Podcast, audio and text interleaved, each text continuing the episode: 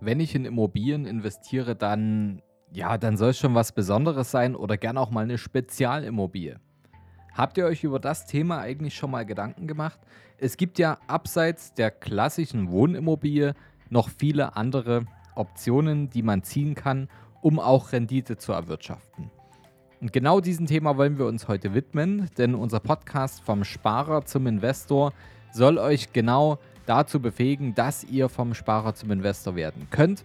Wenn ihr also gerade am Einstieg seid oder wenn ihr schon professionelle Investoren seid und euch noch weiterbilden wollt, dann seid ihr heute hier auch genau richtig. Denn wir werden das Thema, was sicherlich viele noch nicht komplett durchdacht haben, das Thema Spezialimmobilien mal von einer anderen Seite heute beleuchten. Mein Name ist Fabian Schuster und meine Vision ist es, dass wir die Schere zwischen Arm und Reich, die ja auch hier im deutschsprachigen Raum schon deutlich zu sehen ist, wieder ein Stück weit zusammendrücken. Wie kann uns das Ganze gelingen? Naja, wenn ich gerade nicht hier vorm Podcast-Mikro stehe, dann sitze ich meistens im Beratungsraum von unserem Beratungsunternehmen der Capri und da helfen wir Menschen im deutschsprachigen Raum vom Sparer zum Investor zu werden unter anderem eben auch in dem Bereich der Immobilien die richtigen Entscheidungen zu treffen. Und in den letzten zwölf Jahren, in denen ich als unabhängiger Berater tätig bin, ist mir eines aufgefallen, nämlich dass die meisten Leute ja wissen, wie man Geld verdient. Aber dass es vielen schwerfällt, das verdiente Geld dann auch wirklich zu behalten und auch das behaltene Geld dann für sich arbeiten zu lassen. Und genau darum soll es ja gehen. Wir wollen unser Geld für uns arbeiten lassen, damit es etwas effektiver im Vermögensaufbau geht und wir unsere Altersvorsorge schneller und effektiver vorantreiben können. Schauen wir uns doch aber mal das Thema Spezialimmobilien an. Wer in Immobilien investieren möchte, der hat ja nun mal viele Optionen und auch viele, die anstatt der klassischen Eigentumswohnung ganz andere Nutzungsarten von Immobilien in den Fokus nehmen und die gerade im Internet oft besonders hohe Renditen auch versprechen. Bei diesen Angeboten ist aber oft Vorsicht geboten. Wir haben uns in dieser Podcast-Folge mal vier spezielle Immobilientypen vorgenommen. Und wenn ihr mehr über das Thema Pflegeimmobilien, Hotelinvestments, Ferienwohnungen oder Gewerbeimmobilien erfahren wolltet und darüber, ob das vielleicht was für euch ist, dann solltet ihr jetzt dranbleiben. Schauen wir uns doch zuerst mal das Thema Gewerbeimmobilien an. Nach über 18 Monaten der Pandemie hat der Immobilienmarkt weltweit ja ein ganz neues Gesicht bekommen.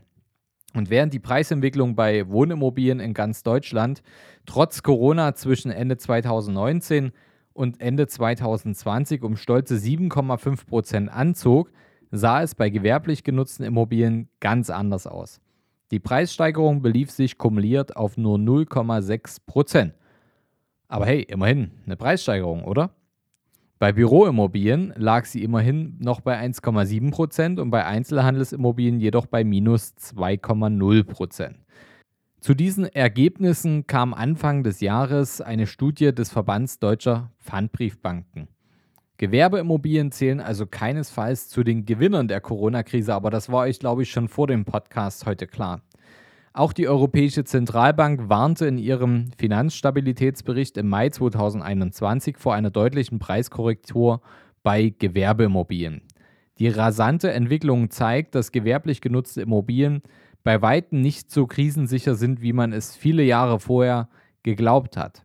Und während das Wohnen nach wie vor ein Grundbedürfnis bleibt, sind Büros, Hotels, Restaurants oder Ladenflächen, ja sogar Parkhäuser davon abhängig, ob es eine Nachfrage gibt, ob die überhaupt in der ursprünglich mal geplanten Form genutzt werden können oder ob sich geeignete Vermietungskonzepte und längerfristig erfolgreiche Mieter finden lassen.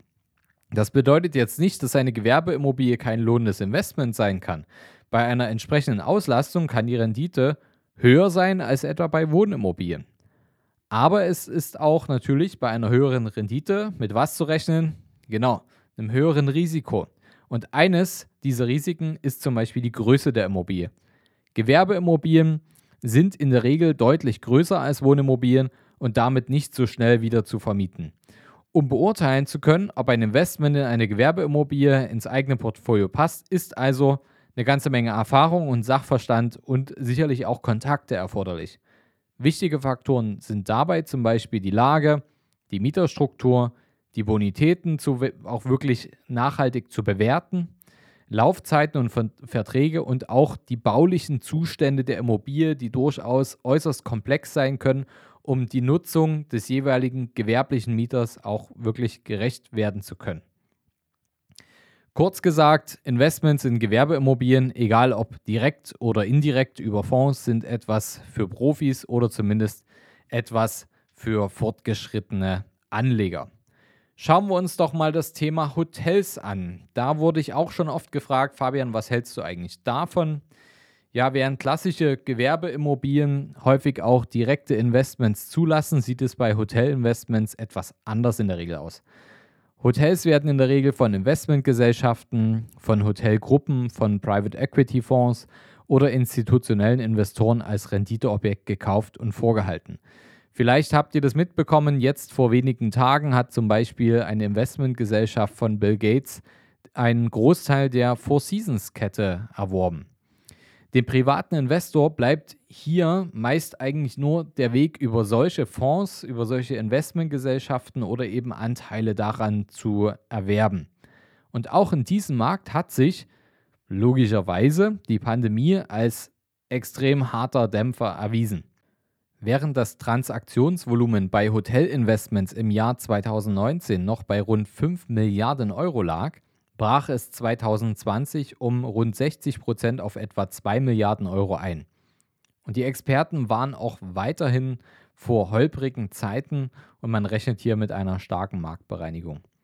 Alles in allem also ein Markt mit vielen Unbekannten, der sich aus unserer Sicht für den privaten Anleger nicht empfiehlt. Etwas anders, wenn auch nicht ganz anders, sieht es bei den Pflegeimmobilien aus. Dazu werde ich tatsächlich wirklich recht oft angeschrieben, weil das ein Modell ist, was oft privaten Anlegern offeriert wird und man hier nicht genau weiß, ist da jetzt was dran oder nicht. Lasst es uns mal besprechen. In Deutschland ist es ja so, dass es perspektivisch immer mehr ältere und damit auch immer mehr pflegebedürftige Menschen geben wird und auch der Bedarf von Pflegeeinrichtungen und Pflegeplätzen immer höher wird. Allein zwischen 2020 und 2030 schätzen Experten, dass in Deutschland rund 760.000 neue Pflegeplätze benötigt werden. Das macht diese besonderen Objekte zu einem begehrten Investment und rückt damit auch zunehmend in den Fokus von Kleinanlegern.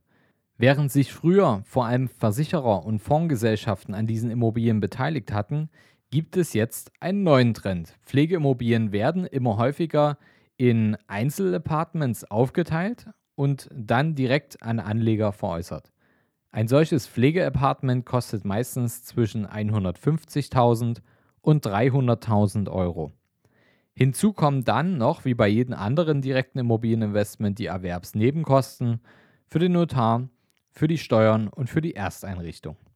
Und es gibt durchaus einige Vorteile eines solchen Investments, so besteht zum Beispiel der Mietvertrag in der Regel mit dem Betreiber der Einrichtung und nicht mit dem Nutzer. Der Aufwand für die Verwaltung und für die Wartung ist in der Regel gering, weil dies auch die Einrichtung übernimmt. Trotzdem überwiegen aus unserer Sicht meistens die Risiken, denn ja, so wirklich kurzfristige Gewinne sind kaum möglich und eine andere Verwendbarkeit ist meistens ausgeschlossen. Der Standort spielt eine riesige Rolle für die Attraktivität und damit die Rendite und die Nebenkosten können je nach Objekt prozentual deutlich höher ausfallen als bei anderen Immobilienprojekten. Zudem darf man nicht vergessen, dass man auch ja eine langfristige Betrachtung anstrebt beim Immobilieninvestment, damit sich das Ganze dann auch wirklich für einen rechnet und man da also natürlich auch die Komplexität einer solchen Betreibergesellschaft noch einschätzen muss, also wie ist da die Bonität und wie kann es denn mal sein, wenn ich zum Beispiel ohne Betreibergesellschaft die Immobilie vermiete? Ist dann immer noch die gleiche Rendite möglich oder nicht? Das sind Fragen, die man sich stellen sollte, bevor man sich mit so einem Investment beschäftigt. Aus unserer Sicht ähm, überwiegen hier die Risiken vor den Vorteilen. Womit wir aber auch schon bei Option 4 unserer Spezialimmobilien wären, nämlich den Ferienimmobilien. Auch hier gilt aus unserer Sicht, Ferienimmobilien sind eher ein Investment für, ja, sagen wir schon fortgeschrittene Anleger oder Profis. Denn bei Ferienobjekten spielen zusätzliche Faktoren eine Rolle dafür, ob sich das Investment rechnet oder eben nicht. Hierzu zählen neben der Lage auch die Ausstattung, die anders als bei Wohnungen viel häufiger erneuert werden muss, um nicht an Attraktivität einzubüßen. Auch Aufwendungen für die Vermarktung, Vermietung und Wartung müssen einfach äh, zusätzlich noch mit einkalkuliert werden und da sind Erfahrungswerte wichtig. Dem gegenüber stehen natürlich oft attraktive Renditen und für ein bestehendes Immobilienportfolio können Ferienobjekte daher eine spannende Ergänzung sein, vor allem für Anleger, die damit umgehen können, dass beispielsweise bei einer Ferienwohnung an der Ostsee die Einnahmen in den Sommermonaten viel, viel, viel höher sein werden und da eben auch dieser Liquiditätsüberschuss, der da entsteht, gespeichert und gut verwaltet sein sollte und dann eben in den Wintermonaten, wo eventuell nur sehr geringe oder gar keine Einnahmen da sind, dass man das dann auch gut abfedern kann. All das sind Themen, nicht zwingend etwas für einen Einsteiger, der sagt, ich will mit einem Immobilieninvestment jetzt einfach mal starten und meine Erfahrungen sammeln. Das aus meiner Sicht jemand, der auch einen etwas längeren Atem mitbringen kann oder eben schon seine ersten Erfahrungen im Immobilieninvestment gesammelt hat, der kann mit sowas ganz viel Freude und vor allem gute Rendite bekommen. Unser kleiner Exkurs soll euch heute zeigen, Wer erfolgreich in Immobilien investieren möchte, der sollte ja gerade bei, zu Beginn mit klassischen Objekten starten. Die ganz gewöhnliche, langfristig vermietete Eigentumswohnung ist nach wie vor die sichere Bank bei der Geldanlage in Betongold und bildet die Basis für jedes erfolgreiche Immobilienportfolio. Oder wie schon oft in unserem Podcast mit einem Sprichwort auf den Punkt gebracht, lieber der solide Spatz in der Hand als die flüchtige Taube auf dem Dach. Wenn ihr euch jetzt fragt, Mensch Fabian, wie kann ich denn eigentlich mit dem Immobilieninvestment starten oder ihr habt vielleicht schon in Immobilien investiert und überlegt, was als nächstes in euer Portfolio passen kann, ist es vielleicht die Attraktivität einer Bestandsimmobilie mit den sofortigen Mieteinnahmen und günstigen Kaufpreisen, die euch lockt? Oder ist es eventuell das Thema, dass ihr einen sehr hohen Steuersatz habt, viel ans Finanzamt abgebt und ähm, davon was in den Vermögensaufbau umwandeln wollt, eure Einkommensteuer in Vermögensaufbau umwandeln wollt. Und das Thema Denkmalimmobilie für euch interessant ist, ihr aber noch nicht wisst, wie ihr das umsetzen wollt, dann könnt ihr uns gerne für ein kostenloses Erstgespräch kontaktieren und wir können schauen, wie wir euch bei dem Thema weiterhelfen können, sodass ihr schauen könnt, was passt denn eigentlich zu eurer Situation, damit ihr damit auch langfristig Erfolg habt. Und ähm, dadurch, dass wir im gesamten deutschsprachigen Raum tätig sind und unser Netzwerk haben, können wir euch auch Berater in nächster Nähe empfehlen, die wirklich in eurem Sinne euch beraten, damit ihr mit dem Thema ein Stück weit vorankommt und das Thema Immobilieninvestment solide angeht. Ich hoffe, die Folge hat euch gefallen und ihr habt das Thema Spezialimmobilien mal aus einer anderen Sichtweise gesehen. Ähm, ist alles extrem interessant, aber mit Vorsicht zu genießen. Und das nächste Mal wird es um das Thema Kosten in der Geldanlage gehen. Da werden wir mal vom Thema Immobilien ein kleines Stück abrücken, weil ich gemerkt habe, dass viele sich auch dafür interessieren, was denn noch so für Alternativen neben dem Immobilieninvestment bestehen und darüber sprechen wir hier auch als Investment-Experten. Also deswegen abonniert unseren Kanal. Nächste Woche gibt es eine spannende neue Folge. Bis zum nächsten Mal, euer Fabian.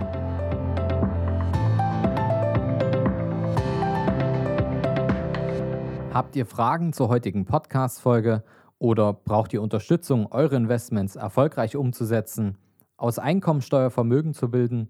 Wünscht ihr euch eine neutrale zweite Meinung zu eurer bestehenden Altersvorsorge oder wollt ihr eurem Depot mal so richtig Aufwind geben?